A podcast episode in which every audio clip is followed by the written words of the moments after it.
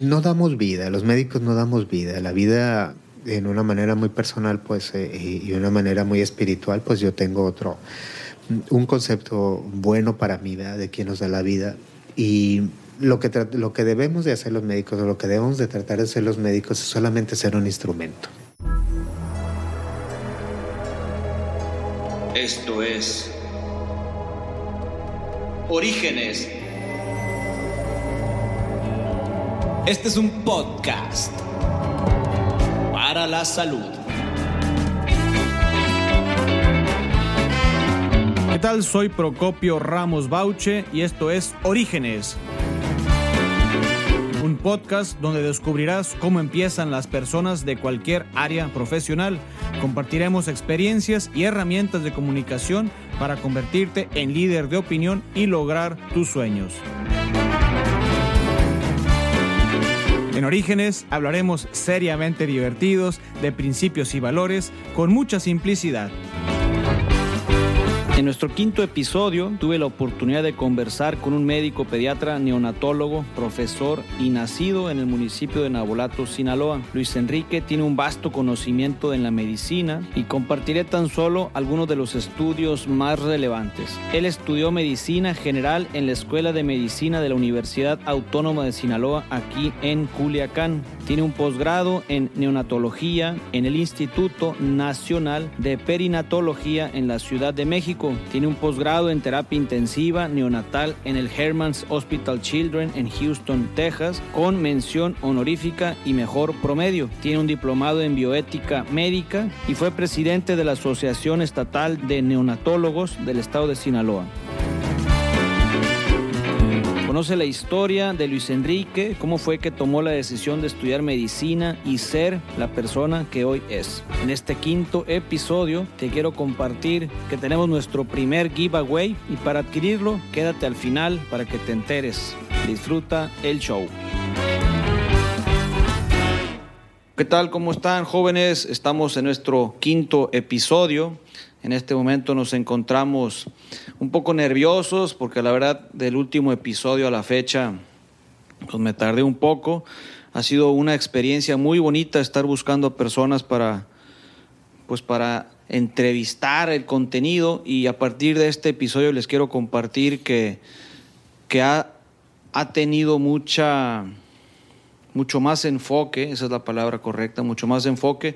Y bueno, en este momento nos encontramos con Luis Enrique, estamos en un nuevo lugar, es el Hotel Lucerna, aquí en Culiacán. Y bueno, bienvenido Luis Enrique, ¿cómo estás? Buenos días, Procopio. Muy bien, muchas gracias, gracias por la invitación. Vamos a echar una buena platicada.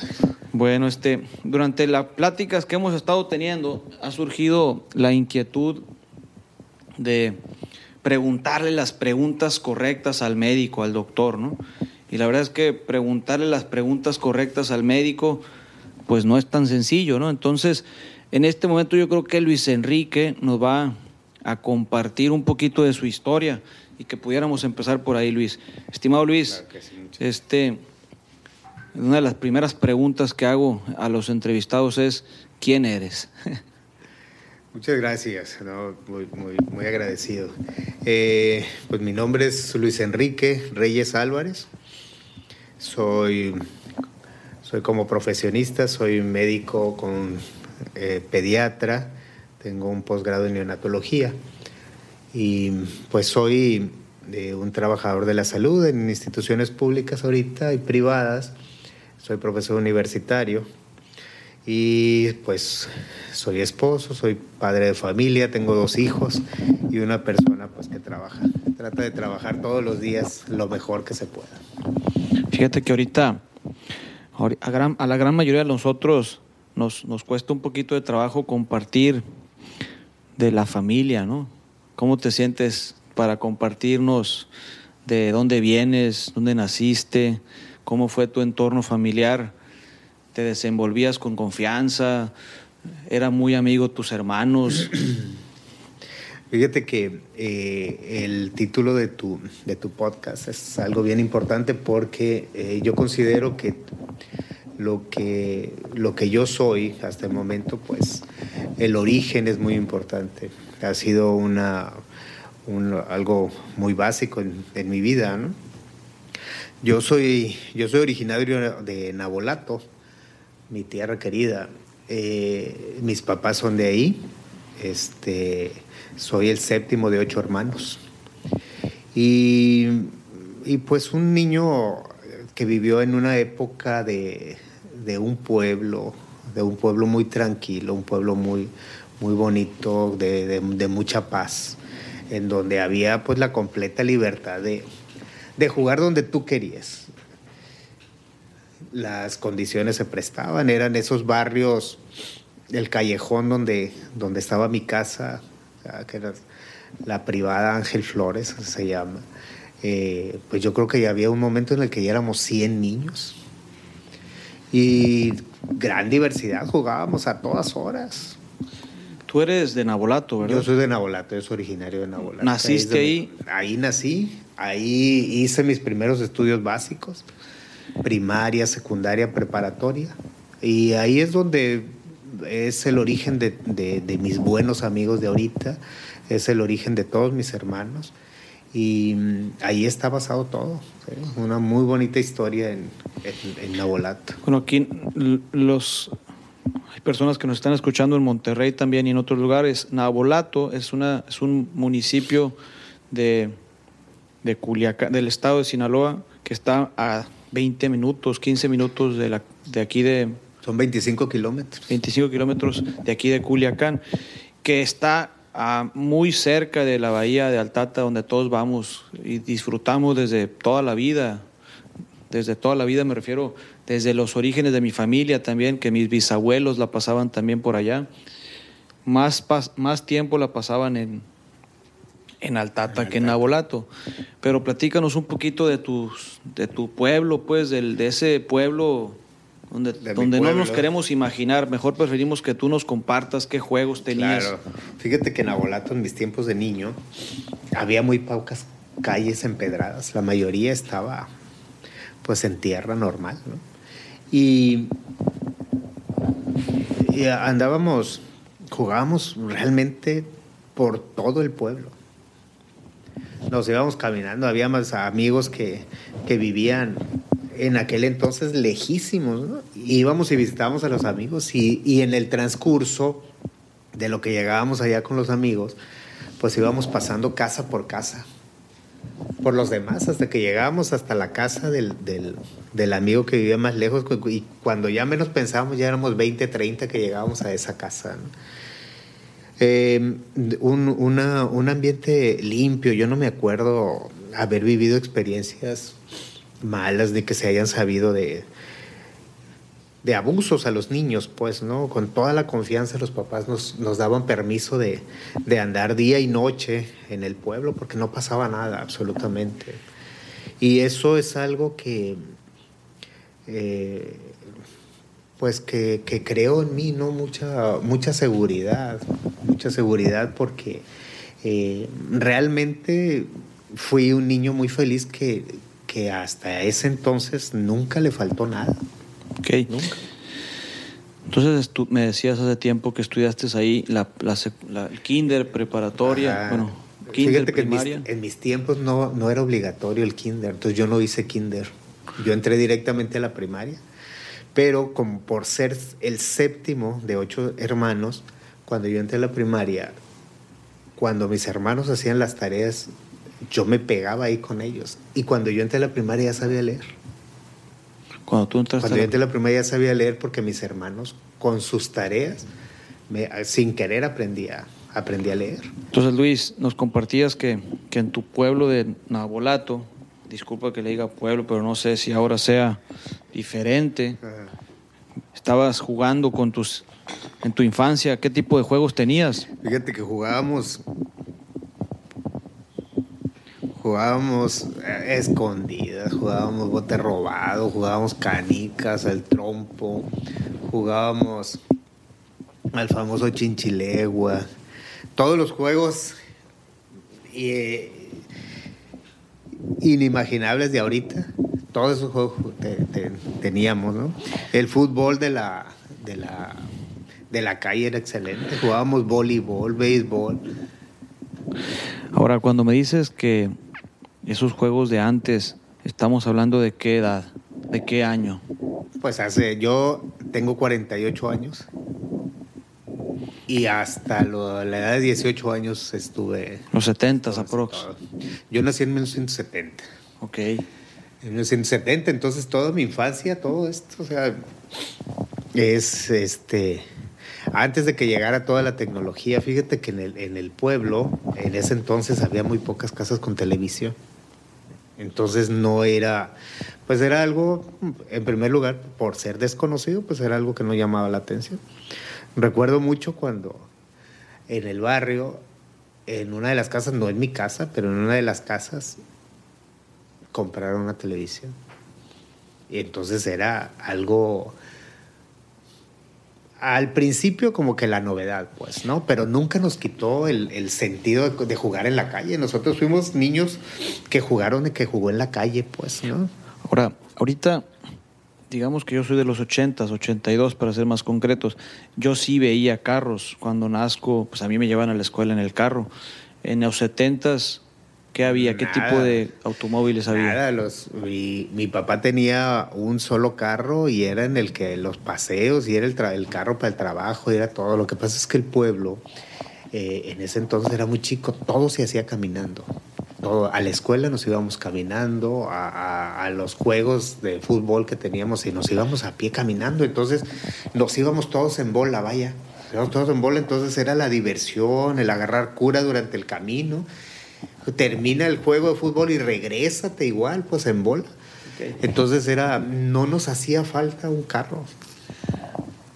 Yo me acuerdo que, que, bueno, ahorita vas al Otso, al Otso, Así. Oxo, eh, y tú ibas al abarrote con... abarrote con, con Don Eladio.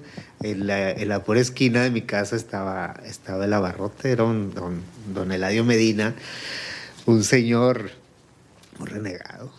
¿Te fiaba o no te fiaba?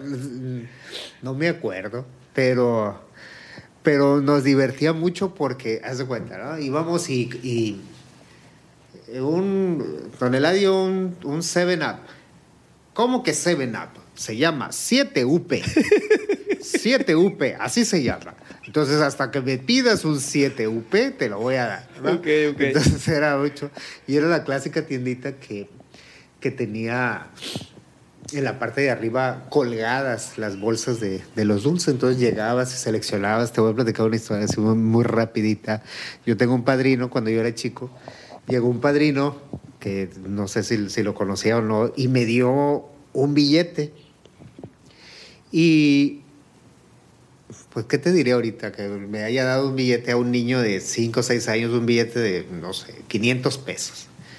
Entonces, lo único en donde teníamos cómo gastarlo, pues era en el abarrote, en la tiendita. Entonces yo iba y compraba unos chicles y luego unas galletas, luego un pan y luego así, ¿no? Hasta que agoté por completo la tienda de, de, to- de- de todos los productos que yo podía comer. Ajá. Y mi mamá me decía, no te gastes todo el dinero, no te gastes todo el dinero. Pero pues la emoción de un niño de traer tanta cantidad de dinero en la bolsa. Al final fui y compré un cuadrito de esos de consomé de pollo. Porque ya no tenían que gastarlo, pues era demasiado dinero. Estás hablando de los 500 pesos de antes. Pero no, ponle que 500 pesos ahorita, ¿no? Ok. Para un niño de 6 años. Pues es era muchísimo. dinero. Realmente, como que no sabes qué es, pues no, simplemente es la libertad de ir a comprar todo lo que tu niño quiere. ¿Y pues, el ¿no? consomé, De supiste en qué lo usaste? ¿Quién sabe? No, me puso una regañada mi madre. me puso una regañada porque te dije ya no tienes nada en qué gastar. Y andas, ¿no? Pero eso era, era, era lo único que nosotros teníamos en qué gastar en el abarrote. No había otra cosa. Y había unas abarrotes un poco más grandes en los que mi mamá nos mandaba. Ese abarrote, ahí en el pueblo se llamaba el, el aerolito. Es de, era de una abuela que ahora es de, de- de una muy amiga mía. Y era en el único lugar en donde nos vendían eh, la leche. En, como llevabas tu, tu, tu bandejita y ahí te ponían la leche, pues, ¿no? Entonces, Sí, claro, y ahí mismo hacían el pan. Entonces era, era como que un... eh, estás esperando el, el, momento, ¿no? De las 6, 7 de la tarde en la que tu mamá ya te va a mandar a comprar la leche y el pan, pues, ¿no? Entonces nos peleamos entre los hermanos para ver, no, yo a mí me toca ir ahora y todo. Entonces eran cosas muy, muy, muy bonitas cuando ya empezó la televisión y todo, pues en las tardes, los viernes pasaban el Chavo del Ocho. El Chavo del Ocho pasaba. El Chavo del Ocho los ¿Te viernes acuerdas a qué hora a qué hora pasaba? No sé, yo creo como a las 6, 7 de la tarde, porque no, porque en un pueblo, pues los niños nos dormíamos temprano. Pero ahorita que mencionas el Chavo del Ocho y recordando los tiempos del Chabelo, eh, estaba Chabelo domingo a las 7, 8 de la mañana, ¿verdad? Sí, claro. Pero te digo, fíjate, no recuerdo eh, mm, las carencias, lo, que ahora hablan de, de, las carencias económicas de un niño. Yo creo que un niño, cuando, cuando se siente muy querido, no tiene carencias, pues, ¿no? Un niño no te pide, a menos de que tenga carencia, no te pide un celular de marca, no te pide unos tenis de marca, no te pide nada de eso. Entonces, creo yo que yo no tenía carencias porque no, no había cosas materiales como para que te puedas sentir feliz, pues, ¿no? Ahorita que estabas platicando de que ibas a la barrote, ¿cuáles eran los dulces que te gustaban? Había eh, los chicles motita, por ejemplo, los ricos besos, la... Eh, ¿Sabes qué era muy, muy, muy común en el pueblo? El que en las casas hicieran el pan e hicieran pasteles.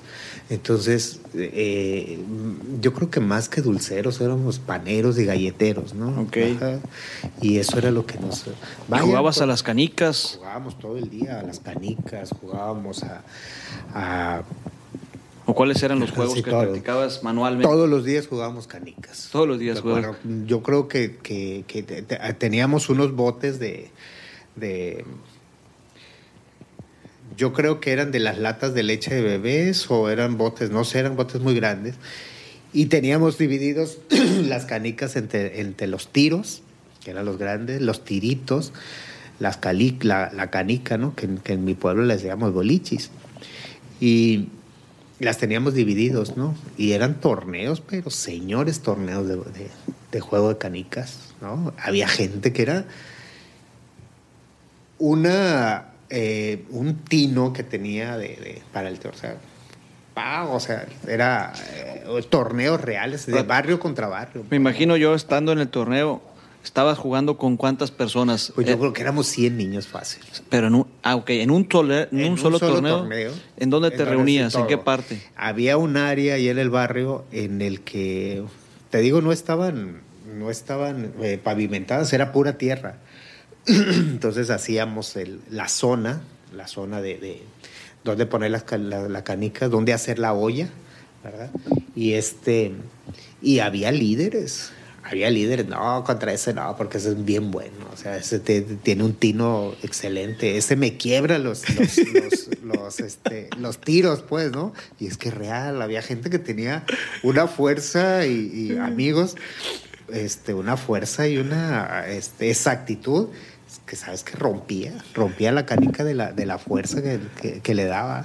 Entonces, es algo que, que, que, que a mí me marca, pues, el, el, origen, por ejemplo, de la unión entre los amigos. Esas, okay. Esos orígenes nunca se quitan. Okay. Nunca, o sea, te marcan demasiado. Entonces sales de, tu, de la ciudad de Nabolato ¿En qué momento te sales? Fíjate que yo salgo, yo hice la secundaria en la Escuela Secundaria Federal de, de, de, bueno, la escuela primaria, Francisco y Madero le decía la escuela de los mangos, porque había muchas plantas, muchos árboles de mango. Eh, con muy buenos recuerdos, está, está, estaba muy cerca de mi casa y, y, y nos íbamos y nos íbamos, íbamos y veníamos caminando. Este, la secundaria, la secundaria federal, ahora se llama Escuela Secundaria Federal Simón Bolívar, y yo hice la preparatoria en Cobaes. ¿En, en Culiacán? En, en Nabolato. En Cobaes 29, ajá. Ese era el, el Cobaes en ese tiempo. Tenía eh, poco, pocos años funcionando. No sé si fui la sexta o la séptima generación, no recuerdo. ¿Te pero, pusiste de novio en esa época? Sí. Fíjate que te platico algo. Eh, mi mamá fue una mujer muy religiosa. Entonces, eh, ese, ese origen que yo tengo en el aspecto religioso, pues fue por parte de ella, ¿no? Mamá después de, de pues siendo el séptimo hijo, pues ya un poquito cansada, ¿no? De ella, de, de, trabajar y cansada de ella, con ganas de estar en su casa, vaya. Entonces, eh, a mí me tocó mucho, pues ser el acompañante de, mi madre a la iglesia, ¿no? Entonces, fui mucho tiempo monaguillo. ¿Fuiste, en qué iglesia estabas yendo? En, el, templo de San Francisco de Asís en Nabolato. ¿Te recuerdas al padre? Eh, el padre Lomelí, que es con el que yo más, eh, más tiempo tuve convivencia. Eh, era un padre muy, muy dinámico, muy social. Él era, él, él era árbitro de fútbol. No de profesión, pero le gustaba mucho. Nabolato era un, pueblo en donde se hacía mucho deporte. Había, había muchas categorías de, de futbolistas. Entonces, él, él arbitreaba. Arbitreaba y, me tocó una etapa, para mí en lo personal, una etapa religiosa muy bonita, pues, o sea, muy... Eh, eh, recibir enseñanzas religiosas muy, muy éticas y muy, o sea, todo lo que platican ahora yo jamás lo viví, pues eso, yo, yo, yo vi todo lo bueno, ¿verdad? Entonces, eh, el recuerdo que yo tengo y la opinión que yo tengo acerca de esos momentos, pues es buena. Ahorita me acordé, mientras me estabas platicando del, del, del padre Lomelí, cómo, o sea, tú estabas en casa, pero dormías con todos tus hermanos en un cuarto, dormías de algunas ocasiones con el otro hermano, ¿cómo funcionaba tu hogar? Eh, éramos muchos y siendo tú el séptimo hermano. Yo siendo el séptimo, mis las mayores son mujeres, mis hermanas. Y este y luego seguimos cinco varones de, de un jalón y luego una, una hermana. Y sí, dormíamos todos juntos. Dormíamos en una sola habitación. Todos. todos dormíamos en la misma habitación. Entonces, eran camas matrimoniales en las que dormíamos de dos en dos.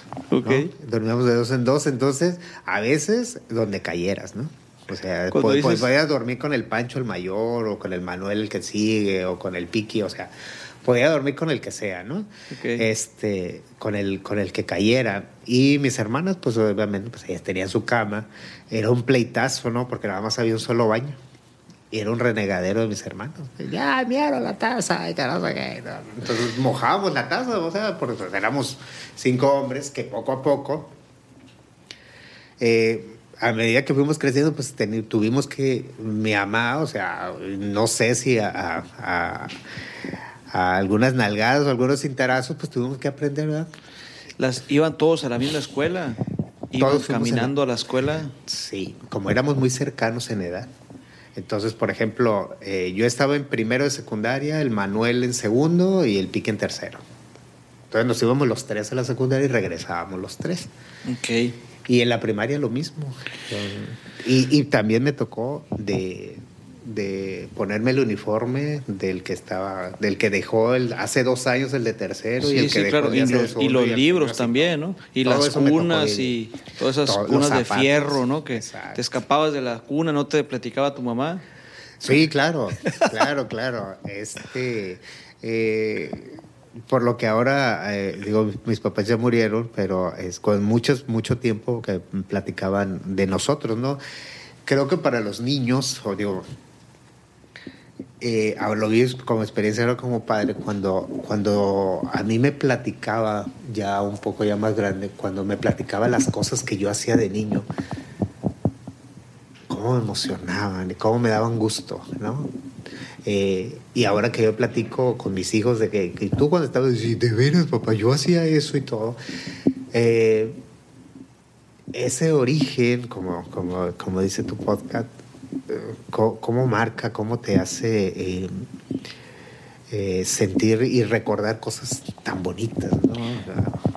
Partiendo de ese principio de, lo que te marca, ¿qué crees tú que te marcó tu infancia a, tomar las decisiones que has tomado hoy en día siendo un médico que, que, que, bueno, yo en lo personal no conocía, pues digamos, con tantos premios, con tantos reconocimientos, con tantos honores, menciones honoríficas, o sea, ¿qué ha sido lo que pasó en tu vida para tomar las decisiones tan, tan, pues hoy en día tan, no sé qué palabra usar, tan importantes, pues, de impacto social, de impacto para, los, para, lo, para la comunidad? Claro. Fíjate que hay algo muy, muy importante. Eh, durante toda mi infancia, durante toda eh, mi niñez, mi casa siempre fue una casa de trabajo, nunca fue una casa en la que tuvieras privacidad, en la que, eh, en la que solamente fuera para dedicarte a cosas del hogar. Pues, ¿no? Eh, el negocio de mis papás era negocio de comidas y ahí en mi casa se preparaban todas las comidas. Ahí era el, el el, matar los animales con los que se hacía la comida. Eh, entonces la casa siempre estuvo lleno de trabajadores. Y la actividad del, del, trabajo de mis padres empezaba desde muy temprano. A las 3 de la mañana ya empezaban a llegar trabajadores a la casa, porque a las 6 de la mañana ya tenía que estar todo listo. ¿Tus papás eran, a qué se dedicaban? Mis papás eran comerciantes, mi papá comerciante agricultor, eh, no eran profesionistas, no tuvieron la oportunidad de ir a la escuela. Eh, mi, mi, mamá, mi papá, yo creo que máximo tuvieron de estudio segundo de primaria. Eh, y pero muy acostumbrados a trabajar mucho, a trabajar mucho, a, ser muy productivos. Mi, mi, mi, papá era un hombre que se levantaba a las 3 de la mañana todos los días. O sea, desde que yo recuerdo, desde pequeño hasta que mi papá murió, todos los días se despertaba a las 3 de la mañana. Tú lo observabas, pero lo observabas levantado a qué hora? No, a veces mi papá ya estaba levantado y apenas iba llegando, ¿no? Ok. En un tiempo. Pero de niño, o sea, era levantarse y, a trabajar todos los días. Entonces, eh, una, una enseñanza indirecta en ese aspecto, pues era la responsabilidad que tenía mi padre sobre su trabajo. Mi padre trabajaba en la mañana en el negocio mi madre trabajaba en las tardes a la de la noche, porque el era un negocio que trabajaba prácticamente casi todo el día.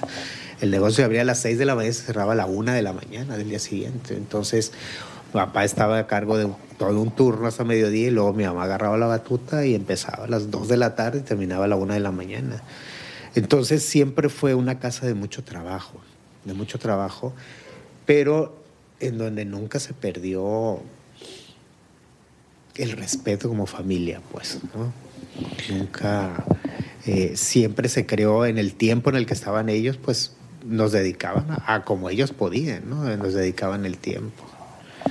Entonces, regresando un poquito a la pregunta, ¿sales de Nabolato en qué momento? Salgo de Nabolato cuando termino la preparatoria. Eh, Fíjate que tenía mucha habilidad yo para, las, para la física, para las matemáticas. Era muy hábil en, en, el aspecto de, de resolver este, todo ese tipo de problemas, de, de, situaciones pues, que, que, plantean ese tipo de, ciencias. Entonces, pues mi idea era estudiar algo relacionado con las físicas y con las matemáticas. Entonces, eh, pues alguien me dijo, no, pues fíjate que hay una licenciatura en físico-matemáticas, pero pues hay que ir, salirse de aquí, hay que irse a, buscarla.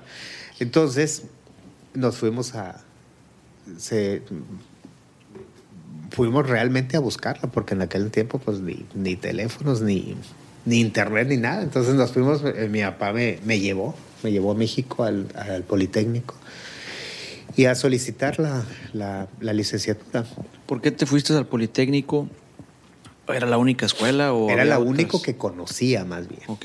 Era lo único que conocía porque no, no, pues no había acceso, ¿no? No había acceso aparte, pues en, eh, no, no, no, había así como que la facilidad de eh, vete muchos días y ahora busca esta escuela y ahora busca esta otra y no, realmente era lo que conocía realmente, ¿no? No sabía si había otra aquí más cerca, ¿no? O sea, eh, era irse a, pues a la capital. Y dije, pues en la capital debe de haber de todo.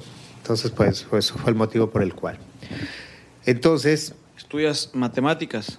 Fíjate que fui, presenté el examen y todo y no me aceptaron.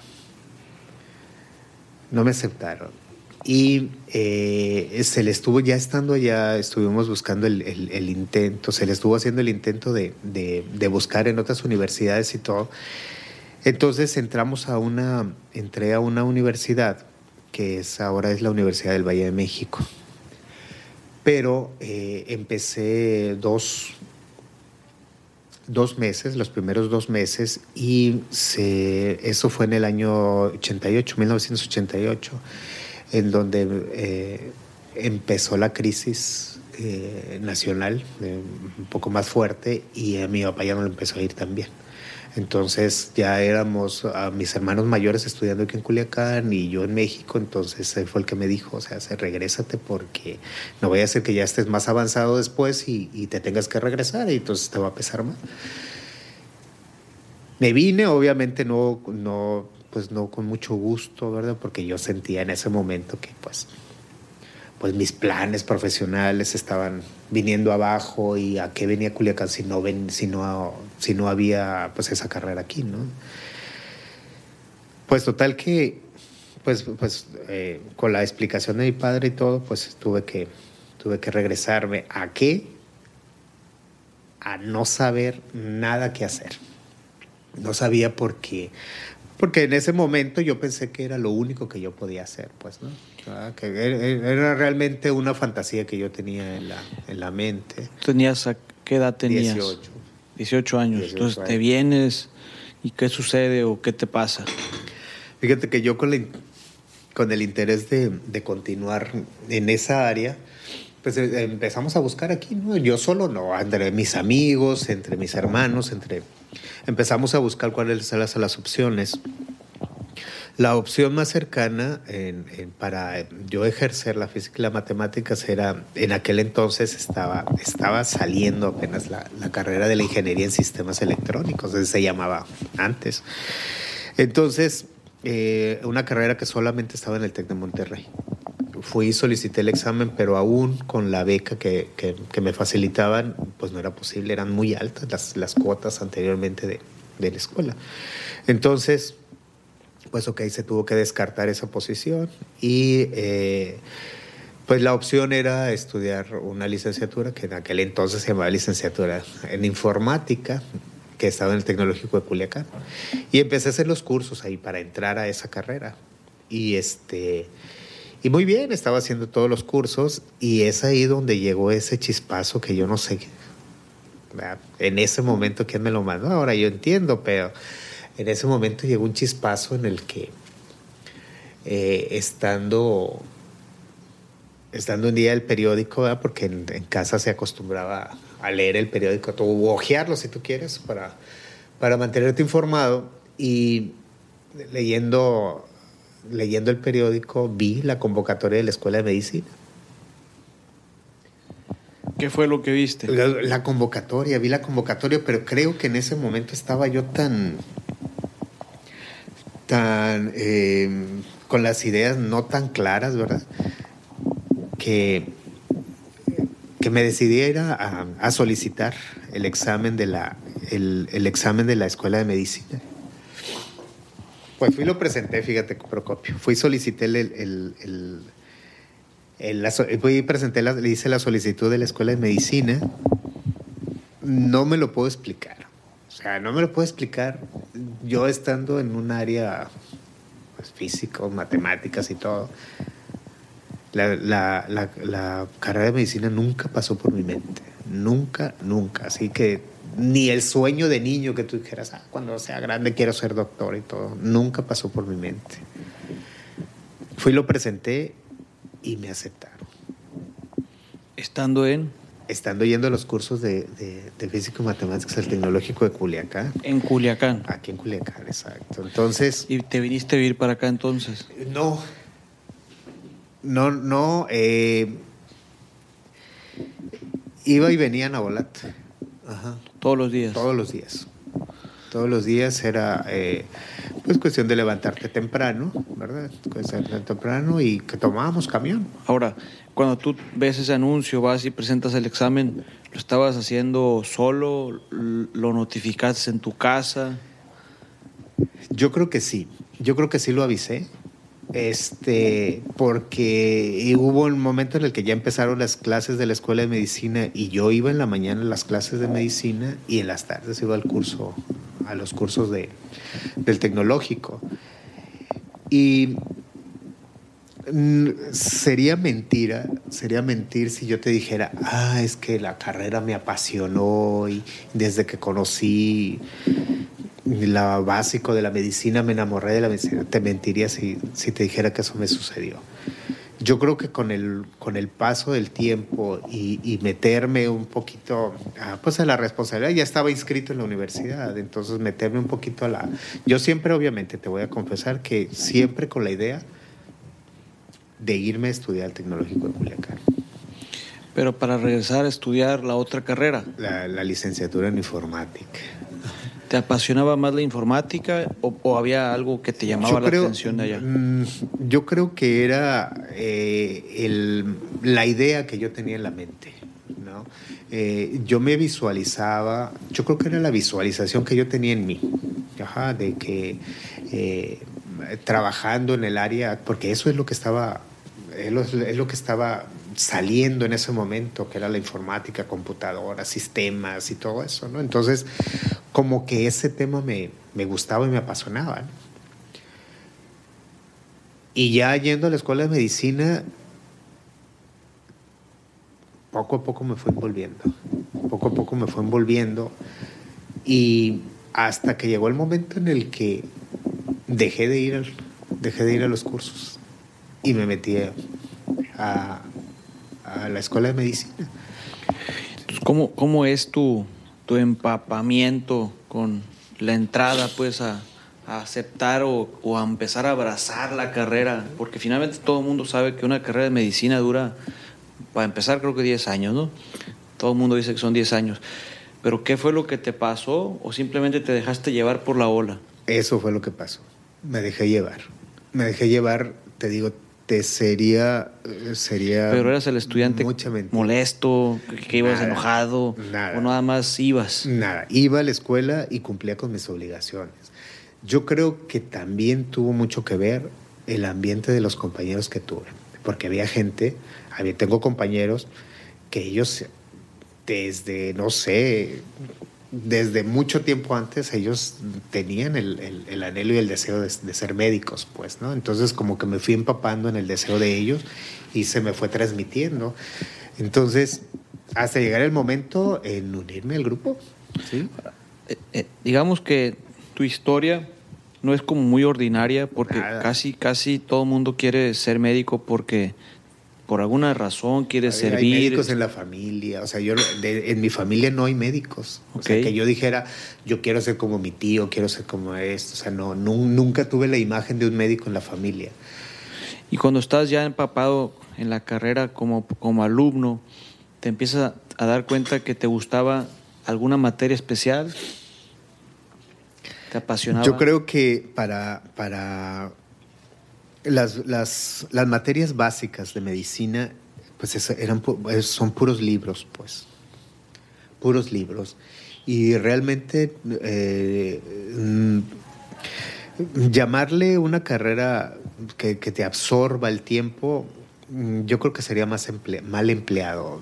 Es una carrera en la que necesitas emplear mucho tiempo que empleabas en otras cosas, lo tienes que ahora que aplicarlo a tu carrera. Eso es lo que diferencia un poquito de otras carreras de, profesionales en las que la medicina, toda, cada materia, si tú llevas cinco materias durante el primer año, las cinco materias necesitan de mucho tiempo. O sea, no hay ninguna que, que sea menos importante que la otra, porque a fin de cuentas estás estudiando un cuerpo humano. Entonces necesitas un poquito más de tiempo. Eh, creo que poco a poco me fui, me fui metiendo y me fui, me fue la carrera me fue absorbiendo a mí, no a mi tiempo, me fue absorbiendo a mí y me fue causando interés. Sí. Hace, hace uno, bueno, es, es, ¿qué pasa contigo? Pues este, ya me platicaste que ya te envolviste, pero es increíble los resultados que tienes porque, pues eres, fuiste el, fuiste a estudiar a San Diego, ¿verdad? Eh, estuve en Houston, Texas. ¿Qué estudiar? Esa es tu especialidad. Ahí hice mi posgrado. Una parte del posgrado.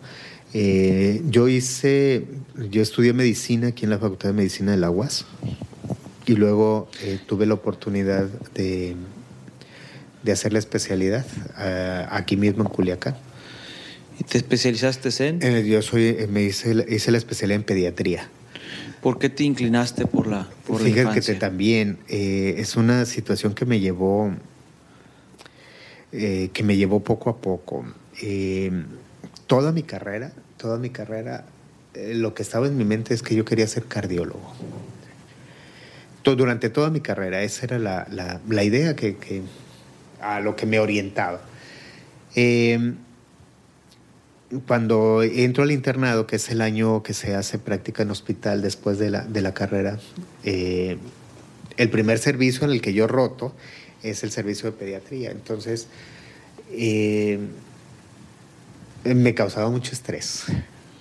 El manejo de los niños, un niño grave, un niño en mal estado general, un niño que sufría, me causaba mucho estrés y era un lugar en el que realmente no me gustaba estar. Y y mi mente continuaba todavía ¿no? en, el propósito de ser cardiólogo. Y pues hago todos los, trámites que se necesita hacer, ¿verdad? Los, los médicos siempre tenemos en mente tener una especialidad, pero ahora me doy cuenta que, que realmente para ser un buen médico no necesita ser especialista en algo. Ahorita hay muchos médicos que son, no tienen una especialidad y son excelentes como médicos, son excelentes.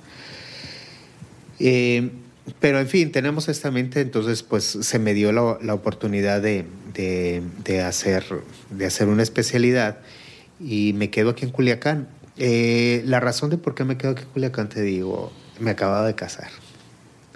Estaba recién casado. Entonces, eh, cuando, cuando me aceptaron para la especialidad, había plazas para irte a otros lados, pero y no había plazas aquí.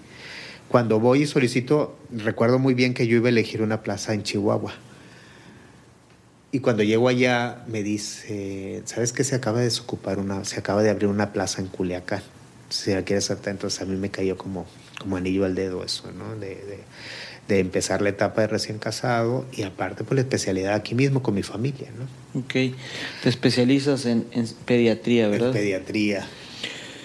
¿Tienes alguna historia que, compartir de por qué pediatría. De por qué pediatría. Ah, te, comentaba eso. Eh, la situación de los niños era algo muy estresante para mí, mas sin embargo era eh, el trabajar con ellos, trabajar con ellos con miedo, pero a fin de cuentas trabajar con ellos, ¿no? Poco a poco, eh, el trato con los compañeros, el trato con los compañeros, este, que ya tenían contacto con los niños, Siempre los médicos hablamos de estadísticas y los niños, la mayoría de la gente que muere son niños. Eh, aquí en Culiacán, yo me acuerdo que en ese entonces platicaba de que aquí en Culiacán falta atención para los niños, falta hacer investigación, entonces como nosotros nos la sacábamos de investigadores, entonces eh, pues decidimos, decidimos meternos al área de la pediatría ¿verdad? Para, pues para, para trabajar eh, en lo que nosotros creíamos que hacíamos bien, ¿verdad? Me llama la atención muy fuerte el asunto de cómo es que le tienes temor a los niños o a la carrera que te, el, sentimiento que te genera, pero estoy viendo pues lo que me mandaste y todo lo que tú me mandaste posgrado en neonatología en el Instituto Nacional de Perinatología en México, un posgrado en terapia intensiva en neonatal en Herman's Hospital Children, en Houston, Texas, donde tienes una mención honorífica y el mejor promedio, un diplomado en el seguimiento pediátrico neonatal, y sigue la historia, ¿no? Diplomado en valoración y estimulación neuronológica en recién nacidos de alto riesgo, diplomado en bioética de médica, presidente de la Asociación Estatal de Neonatólogos del Estado de Sinaloa y parte de la mesa directiva del Consejo Nacional de Neonatología 2011-2013 y eres conferencista también profesional en distintos eventos para jóvenes en el estado de Sinaloa. de alguna manera me estás compartiendo que, que, no quería yo estar en el mundo del infante y resulta que te especializaste con el asunto del infante. Vistes una gran necesidad en la mamá, vistes que no querías que los niños estuvieran sufriendo porque algo late en ti para que surja toda una carrera que ahora sí llevas más de 20 años sí. en el mundo de, de, del infante, ¿no? Sí. Eh, Digo, no, no le lo tuve que ventanear porque como que no quería compartir, entonces yo lo tuve que ventanear.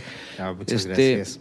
Eh, Eh, mención honorífica, el primer lugar en, el- en, en- en Houston, Texas, o sea, llama la atención el- el- la mención honorífica en Estados Unidos, pero seguramente en México también hay muy buenos resultados también. Sí, fíjate que, que mm, lo, lo de irse de irme a hacer de irme al Hermans fue una experiencia que, que te la platico y es algo muy muy gratificante para mí, para, para Luis Enrique. Es algo muy gratificante porque fíjate que cuando yo siendo residente de, de neonatología,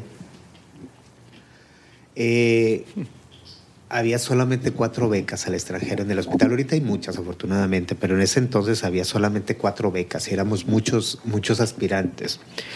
Entonces, Amigos tuyos seguramente. no, fíjate que eh, sí, claro, o sea, de mis compañeros, pero había más residentes en todo el país. Ok.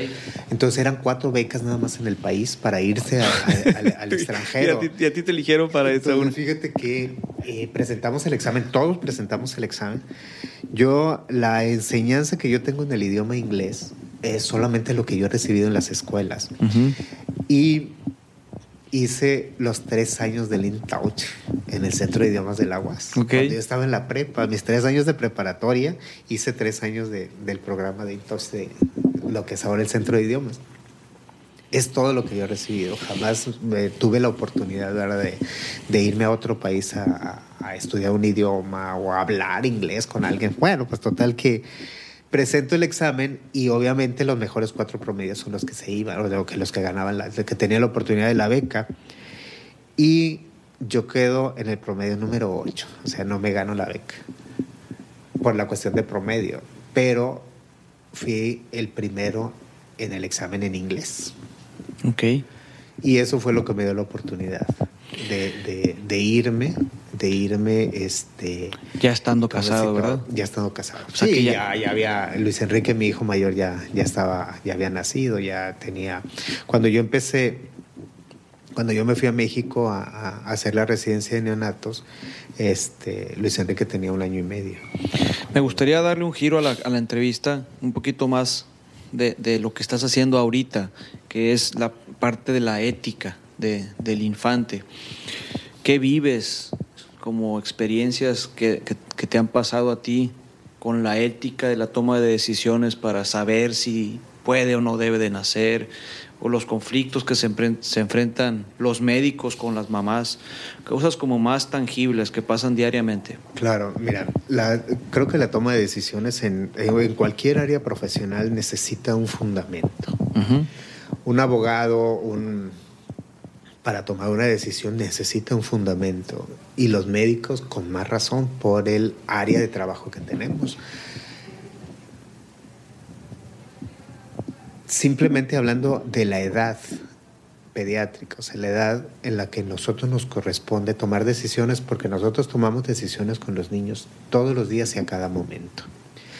Simplemente el, tomar una decisión de darle unas vitaminas a un niño debe de tener un fundamento.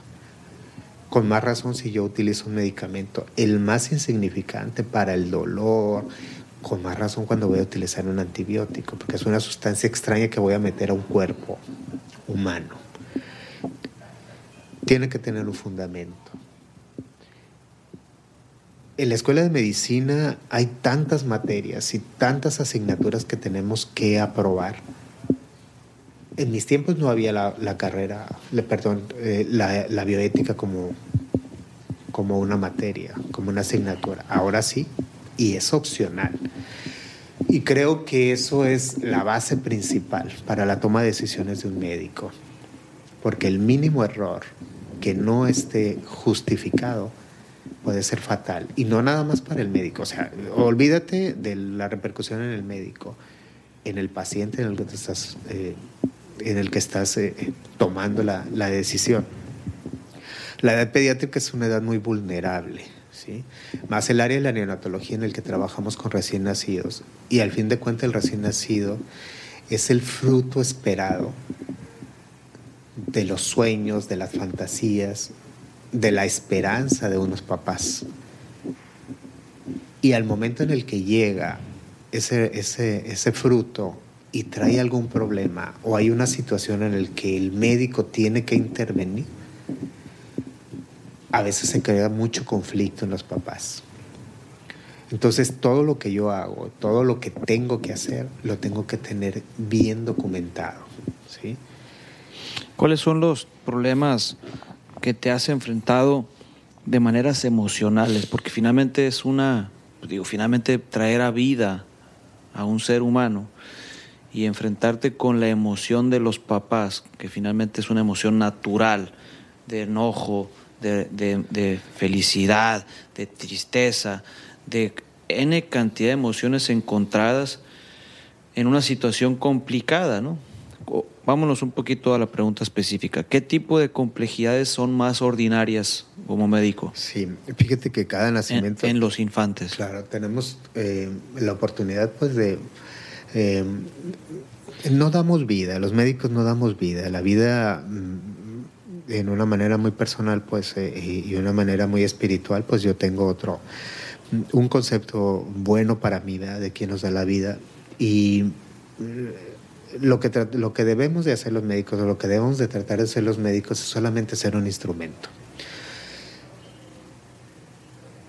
Tenemos que estar eh, preparados para, para cuando las cosas que deben de, de, ser, o sea, cuando un recién nacido que llega, o sea, ya se ha separado de su mamá, debe de ser una transición adecuada, como dicen, como debe de ser, ¿no? Entonces nosotros somos los que tenemos que estar preparados para que cuando ese bebé no lo pueda hacer, yo te ayudo, yo te apoyo.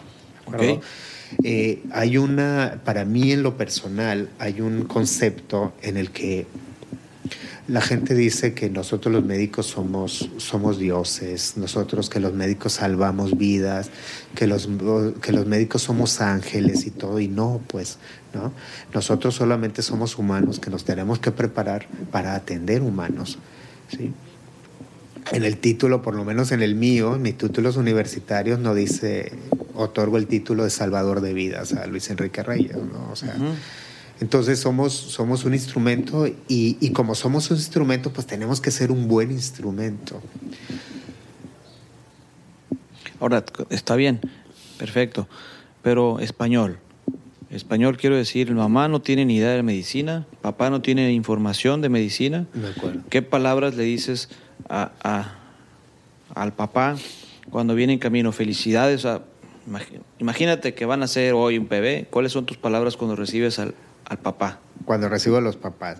Eh, primero, obviamente, tenemos que tener un contacto antes de que nace el bebé, tenemos que tener un contacto con los papás para, para presentarme primeramente como la persona. Ok. Sí, como la persona y después como el profesionista.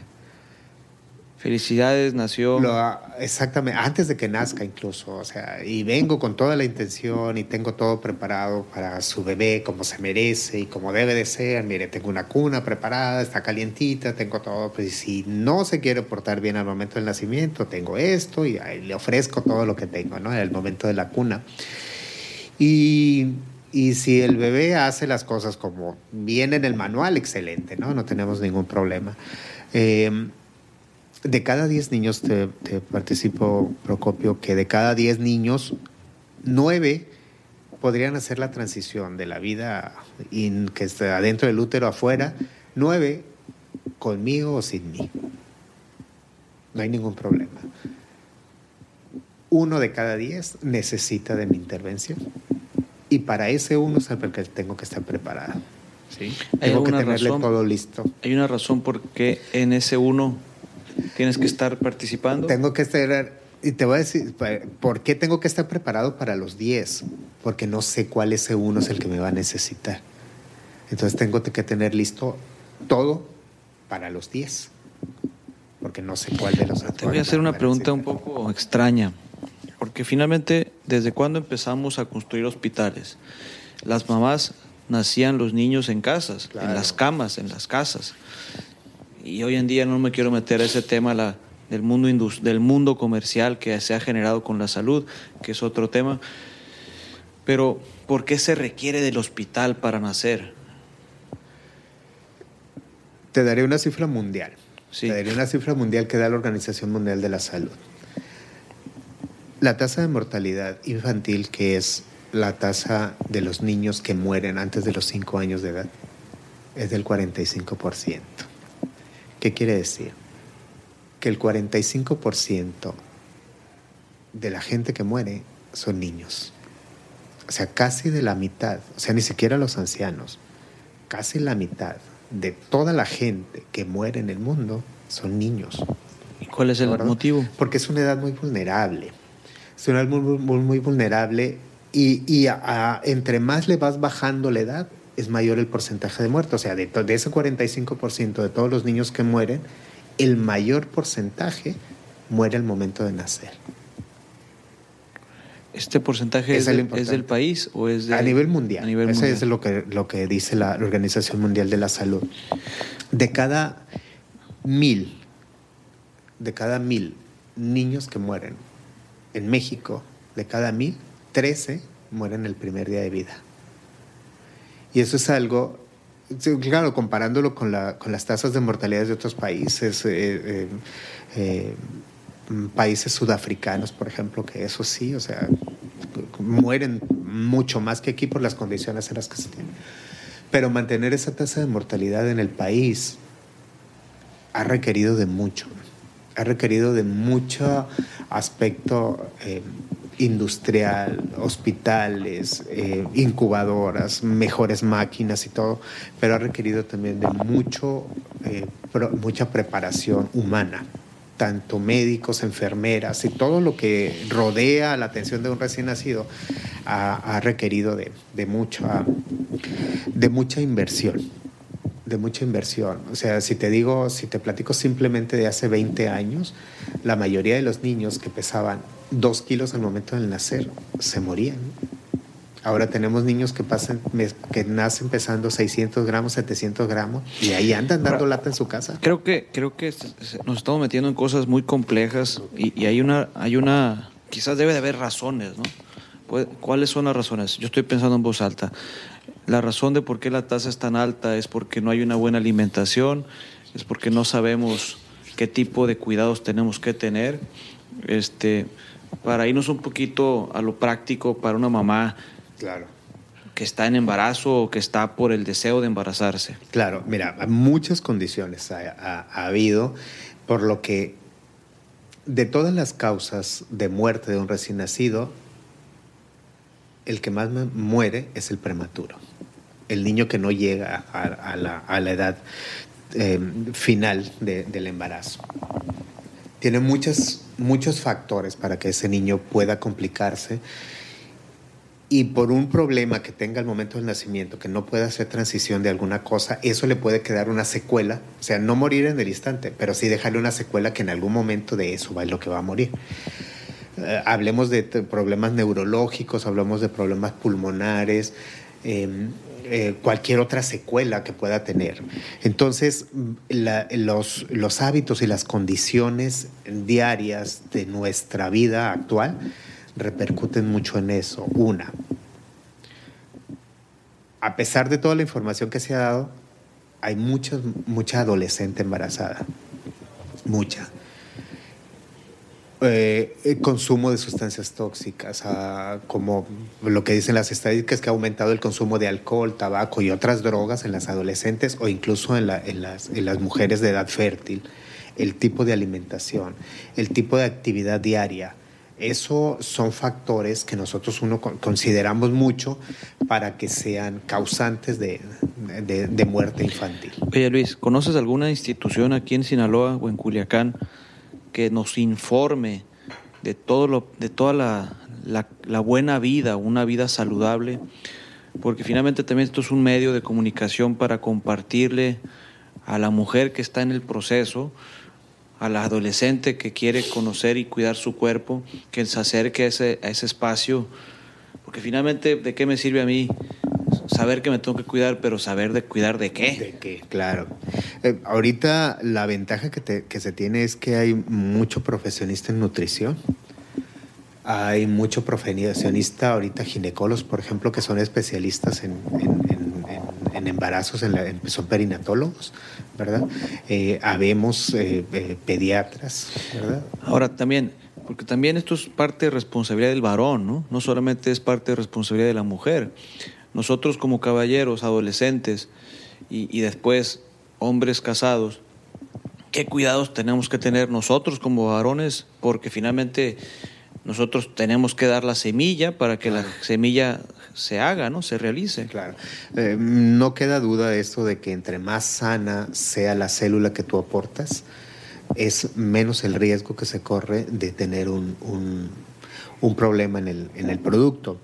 Eh, mm, afortunada o desafortunadamente, la salud de la mamá es, más, es la más importante en, en, la gestación del recién nacido. Okay. Tomando en cuenta de que ese, ese producto va a estar alimentado con lo que se alimenta la mamá. Y si la mamá consume sustancias tóxicas, pues él va a estar recibiendo las sustancias tóxicas. Te, Entonces, te, perdón. la principal, la asesoría sí es por parte de los dos. Te digo, entre más sana sea la célula que aporta el hombre, mucho menos riesgo tiene de tener algún, algún problema ese bebé al momento de la fecundación. Creo que ya estamos entrando en la etapa final de la entrevista. Eh, es, es, muy, yo estoy muy satisfecho que hayas aceptado la, la, invitación y esa es una de las preguntas con las que quiero empezar. ¿Por qué aceptas la invitación a compartir con nosotros tu, tu historia de vida y un poquito de lo que haces ahora? Muy bien, eh, pues eh, yo estoy muy agradecido, Procopio, de, de, tu invitación y desde que me platicas la finalidad de tu, de tu programa. Eh, es, es muy importante que uno, eh, permitiste que me desahogara. Okay. permitiste que sacara muchas cosas eh, que, que, pocas veces se habla, pues, ¿no? Pocas veces. Generalmente cuando estás en un aula, pues vas y das tu clase y, y haces lo que te corresponde y te vas al hospital a trabajar y, y, y haces pues lo que te corresponde en tu trabajo, ¿no? Pero hablar de eh, en este caso, pues de, de, de, mi vida, de mi familia, recordar a mis padres, recordar la vida de, de, mis hermanos, pues es algo que, híjole, me tiene ahorita bien, muy a gusto, muy, muy a gusto y, y, y muy bien, muy agradecido. Y aparte, eh, pues que, que, la gente que escuche, que escuche esto y que en algún momento, pues lo que me haya sucedido a mí de, de, en la vida, este, que no es nada extraordinario ni nada magnífico, simplemente eh, es, una, es algo que le sucedió a una persona más en este mundo y que si alguien está en ese, en ese lapso ahorita, si tiene 16, 17 años y no sabes qué estudiar, eh, traes dudas en el que y si no la hago y si está pensando en el futuro, pues que te pueda servir, ¿no? Que no pasa nada, que hay que llevarse y que, y que hacer las cosas que te corresponden hacer. Hay, hay algo que, bueno, durante la, el proceso de la invitación, francamente yo sí estuve muy nervioso, no precisamente porque me dijeras que sí o que me dijeras que no, porque siento que yo estoy con una eminencia, una eminencia que, que, ha, que has manejado un, un, profile muy, un low profile, como dicen, o sea, un, una imagen de humildad, pero, pero siento yo que hay mucho que aprender de Luis y, y a esto voy. Si pudieras decirme qué tema, qué tema pudieras compartir en una invitación posterior que te sientas que ahorita es el momento de hablar del tema, lo conversamos después, pero, pero ¿qué es el tema que te gustaría también tocar? Porque creo que esta es una primera entrevista donde estamos platicando el origen de la historia de Luis, pero ahora vamos a ver la, la ventana de la profesión de Luis.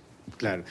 Pues no, muchas gracias. No, no, este, no una eminencia, no, simplemente siempre cuando, cuando tendría en algún momento, cuando alguien me pregunta cómo, cómo, cómo, te, cómo te clasificarías o qué, qué dirías que eres tú, mm, soy una persona, una persona, soy una persona que, que le gusta a, ahorita pues hacer lo que, lo que se hace y me gusta hacer todo, pues o sea, si voy a correr en las mañanas, si voy a nadar, pues me gusta hacerlo. Em, eh, me gusta mucho ser papá, me gusta mucho ser médico, me gusta mucho ser amigo. Eh, las cosas que te hacen que te hacen sentir bien, pues, ¿no? O sea, em, trabajando un poquito en el, diplomado, el último de bioética que hicimos, que hablamos mucho de la dignidad. La dignidad yo tenía pues un concepto un poco diferente, ¿no? Entonces realmente la dignidad pues la vas construyendo con tú y para ti, pues, ¿no? Eh, solamente nosotros sabemos cuáles son los actos que, que, no te hacen buena persona. Entonces, eh, ahora que yo he aprendido que, que la dignidad que, tú vas formando está fuera de la marca de ropa que uses. En el momento en que tú llegas a tu casa y que te bajas del auto que traes y que te quitas la camisa de marca que traes y los zapatos y todo, al final de cuentas la dignidad es lo que tú estás viendo en el espejo, eso que no trae nada de ti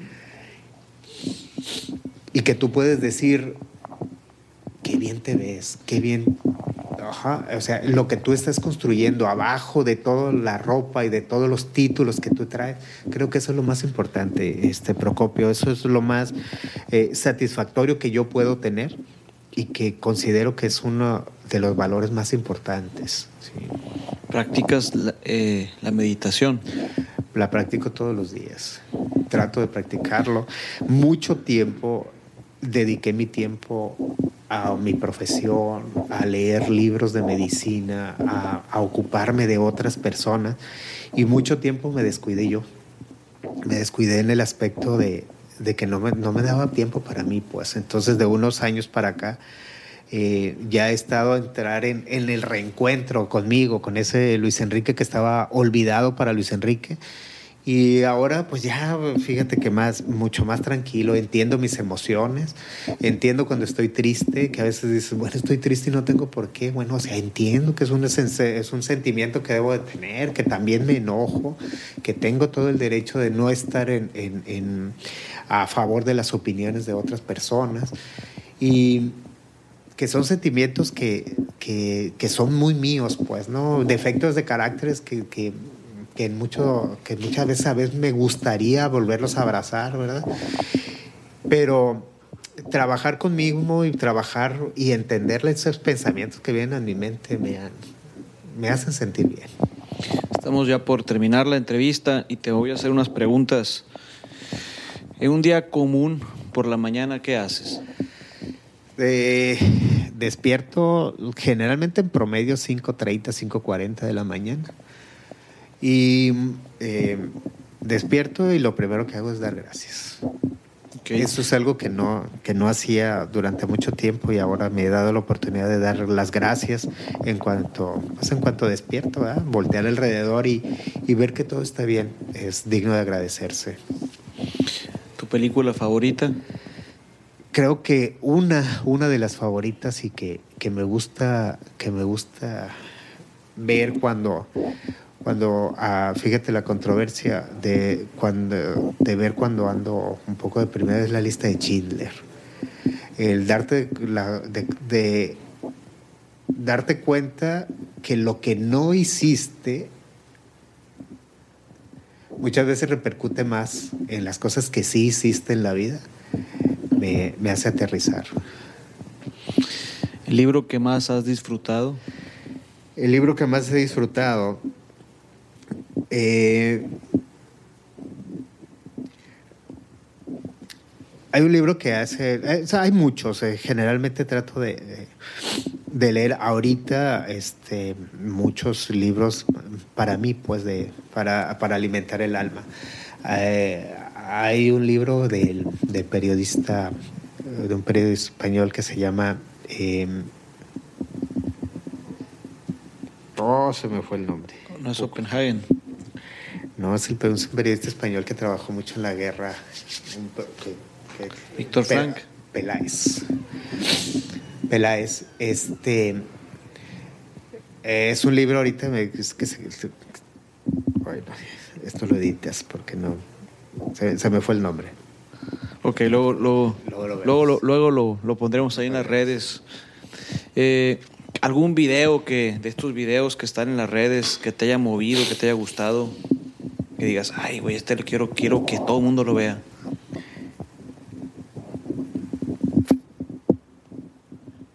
No eres de ver videos. No soy.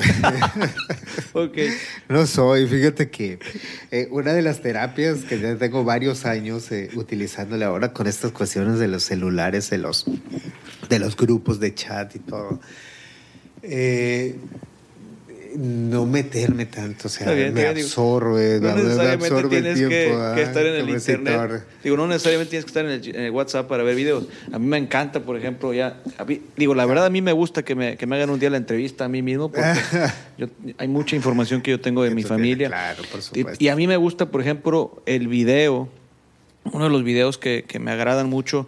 Y estos videos yo los veo cuando me siento que estoy caído en la emoción. Claro. Me encanta ver este video que, que es un estudiante que de fútbol americano, que, que no me acuerdo el nombre del estudiante, ¿no? Pero es como que se estaban entre ellos echando carrilla y, y- y le dice, ven el entrenador, le Ah, dice, sí, ven. lo sube, le, le tapa Entonces, los ojos. Y, y ve, y ve, y tú, el, el más pesado del equipo, se sube arriba del compañero. acuerdo, sí, sí me ha tocado verlo. y le dice, vas a caminar arriba de él con los ojos vendados 200 yardas. Y pues sí, es increíble el video, que seguramente ya lo hemos visto algunos de que los que nos que están escuchando, que, que creo que recorre todo el campo, ¿no? O sea, estabas hablando de 600, 700, no conozco cuánto mide un campo de go- un campo de fútbol americano, pero y al final le dice, tú eres una persona muy importante en el equipo, ¿no? Entonces a veces esos videos te, te llegan, ¿no? claro, Te llegan muy fuerte. Y bueno, por ahí va la pregunta, pero ya, ya te ayudé yo. Fíjate que hay uno, hay uno que vi hace poco de eh, en el que no tengas prisa, ¿no? O sea, uno que dice, este, Obama fue presidente a que cada quien tiene su tiempo. Exacto, también Eso es, es ese, otro ese muy buen también, video. ahorita que lo recuerdas, ese me, me parece una, una muy buena eh, opinión de ese, de ese video, porque es real, totalmente real. ¿Alguna frase o tu frase que le digas mucho a tus hijos, a tus alumnos? Solo por hoy, Solo por hoy, muy bien. Tu color el verde. verde. Eh, ¿qué- ¿A quién admiras?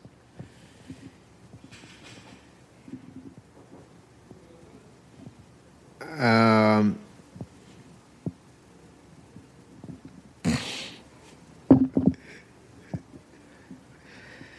no tengo una, una, una figura tan grande. Eh, la vida, no una admiración, pero la vida, por ejemplo, de, de Luther King me parece muy interesante. Ok. Felicidad, tristeza, melancolía o tristeza. ¿Con qué emoción? No, felicidad. Ok. Si volviera a vivir una persona, ¿quién sería? ¿Qué harías y qué le preguntarías? Yo creo que eh, faltaron muchas pláticas con mi papá. Ok. Ajá, yo creo que sería eh, muy importante platicar con él de nuevo. Ok. Estamos ya por terminar y esta es la última pregunta que te hago. Si quisieras decir una palabra, una frase para cerrar el show, ¿qué nos dirías? Sí, yo eh, inviertan en, en- en ustedes mismos. Eh, yo creo que la inversión más importante que puedes hacer es, es una inversión en ti mismo. Eh, invierte en todos los aspectos, en el aspecto físico, en el aspecto mental, en el aspecto espiritual. Invierte en ti y eso va a ser muy satisfactorio. Más que otros logros, el, el- el tener un buen fruto dentro de ti eh, creo que sería lo más importante. Muchas gracias Luis por haber aceptado la invitación. Para mí fue un placer estar contigo y le damos las gracias a la raza que se quedó escuchando hasta el final. Nos vemos pronto. Hasta la próxima. Agradezco que te hayas quedado hasta el final del episodio. Espero que no te haya molestado un poquito el ruido que se estuvo escuchando en toda la entrevista. La verdad es que me disculpo. Aún sigo aprendiendo. Y la pregunta es, oye, ¿y cómo me llevo el giveaway? Primero que nada, sigue la cuenta de Orígenes Podcast e invita a tres amigos tuyos a seguir la cuenta de Instagram, Spotify y iTunes. Segundo, sigue la cuenta del doctor que es su Instagram DR Reyes Álvarez, y mándale un mensaje solo mencionando que lo escuchaste en Orígenes Podcast. Y tercero, el doctor recibirá a tres pacientes con niños menores de un año en su consultorio. En una semana te vamos a informar quiénes fueron los ganadores. Si te interesa conocer un poco más al doctor, sigue su cuenta en Facebook que es Luis Enrique Reyes o Instagram DR Reyes Álvarez e invita a uno de tus compas a que nos siga si quiere estudiar medicina o simplemente si ya nos escuchas, tómale el teléfono a uno de tus compas, agárrale y dile, mira, te voy a bajar una aplicación que es el Spotify o el, iTunes y sigues las cuentas de Instagram, Spotify y iTunes y le platicas de qué se trata y de qué hacemos. Nos puedes seguir, encuéntranos en Instagram como Orígenes Podcast. A partir del sexto capítulo te decimos que ya Orígenes tiene un poco más claridad, con más enfoque. Eh, vamos a entrevistar solamente a puros a fotógrafos, a gente de teatro, a gente de cine, a músicos y ahora ya tenemos mucho más claro para dónde vamos y queremos en su momento tener episodios cada semana, pero mientras no le agarro el rollo a esto, vamos a seguir como seguimos cada 15 días. Y bueno, ya para terminar, este, te agradecemos y nos vemos en nuestro siguiente episodio y sigue disfrutando. Hasta pronto.